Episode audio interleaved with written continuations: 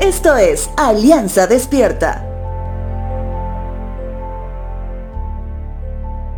Si tú comparas el capítulo 14 y el capítulo 53 del libro de los Salmos, te percatarás que son muy parecidos, mas no son idénticos. El capítulo 14 tiene como intención marcar el periodo de decadencia en el pueblo de Israel el salmista hace referencia a un pequeño pueblo remanente que es justo y que vive rodeado por la maldad y la injusticia del mundo. El salmista pide compasión por su liberación.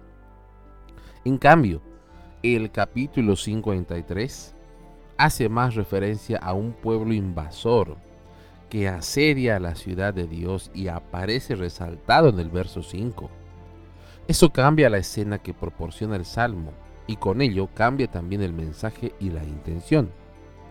Entonces, aunque el Salmo 53 es una copia del 14, debido a que la segunda colección fue compilada por un editor distinto al que compiló la primera, también es cierto que el cambio del verso 5 nos ayuda a discernir un cambio de significado y de contexto que hacen distinto al Salmo 53.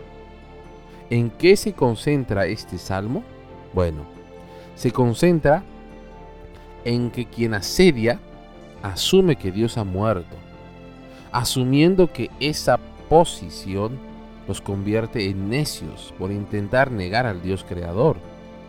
En ese sentido, este comportamiento necio permite que sus acciones sean de mal. Toda actitud, toda acción han sido corrompidas por la ausencia de Dios en sus vidas. Es por eso que en su reflexión el salmista menciona lo siguiente. Salmo 53, verso 4. ¿Será posible que nunca aprendan los que hacen el mal?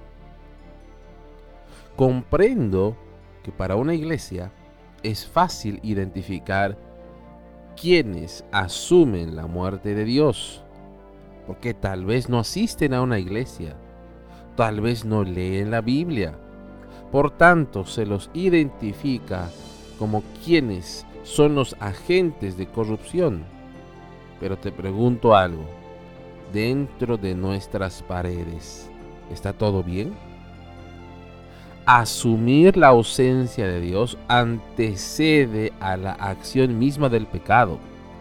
Eso quiere decir que un creyente podrá tener una relación plena 24/7, pero habrá alguna semana que sea 23/7.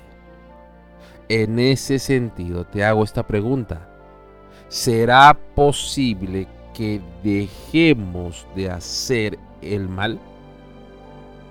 Muchas veces exponemos que el asumir la ausencia de Dios y entregarnos al pecado, figuradamente es como romper un plato valioso de cristal en mil pedazos. Por tanto, ese plato necesita ser restaurado. Tomar pedazo por pedazo y que vuelva a ser el de antes. Entonces, la respuesta a la pregunta, ¿será posible que dejemos de hacer el mal? La respuesta, hoy espero que sí. Y no lo digo por ti, sino también por mí. Recuerda, Dios restaura esa porción de necedad que nos lleva a convivir con el pecado. Pero debes admitir que malos aún somos, pero que hoy puede ser el día de salvación.